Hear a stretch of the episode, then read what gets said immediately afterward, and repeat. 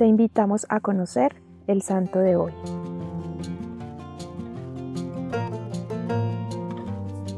Hoy celebramos a San Damián de Molokai. Su nombre de nacimiento era José de Beuster. Nació en Bélgica el 3 de enero de 1840. Su familia era numerosa y se dedicaba al oficio de la agricultura y el comercio. Tuvo que trabajar desde muy pequeño en el campo para ayudar a sus padres. Esto le daría muchas herramientas que le servirían más adelante en su misión.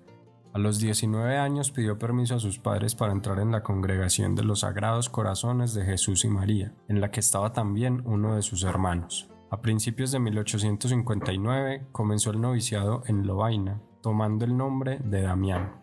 En 1963 su hermano iba a partir para la misión en Hawái, pero se enfermó. Con todos los preparativos listos, enviaron a Damián en su reemplazo. El 19 de marzo de 1864, Damián llegó a Honolulu y dos meses después fue ordenado sacerdote y enviado a Hawái, la más grande de las islas del archipiélago.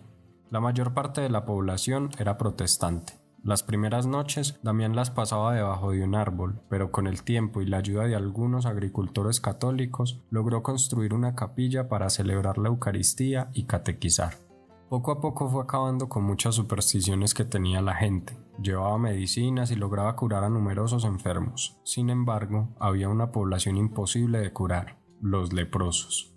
Para frenar la propagación de esta enfermedad, el gobierno de Hawái decidió deportar a Molokai, una isla cercana, a todos los contagiados de lepra. El obispo, Monseñor Luis Maigret, reunió a los sacerdotes. No quería mandar a nadie a esta isla porque creía que enviar a alguien sería casi como una condena a muerte. Pero cuatro misioneros se ofrecieron visitar Molokai. Irían por turnos y asistirían a los enfermos. Damián fue el primero en viajar. El 10 de mayo de 1873 llegó a la isla. Luego pidió al obispo que le permitiera quedarse definitivamente. Cuando llegó a la isla se encontró un lugar sin esperanza. Los hombres se habían dedicado al juego y al licor y las mujeres a las supersticiones. El padre Damián se interesó por los progresos de la ciencia. Con el fin de aliviar el sufrimiento de los leprosos, en ocasiones experimentaba los nuevos tratamientos en sí mismo. Sus días pasaban cuidando a los enfermos, vendando las heridas, enterrando a los muertos.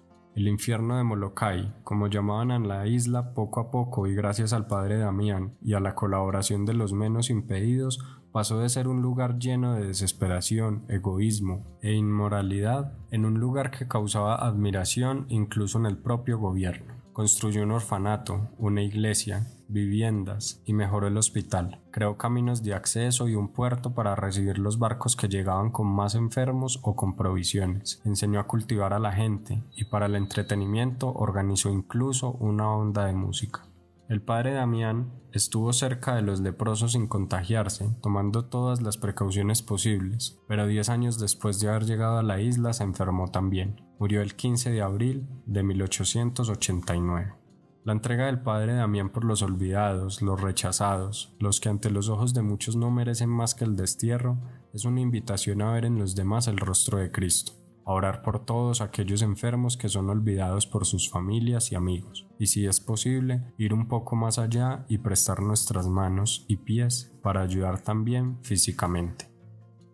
San Damián de Molokai, tú que te entregaste en cuerpo y alma al cuidado de los leprosos de Molokai, te pido que llenes mi corazón de amor hacia los más necesitados. Así sea.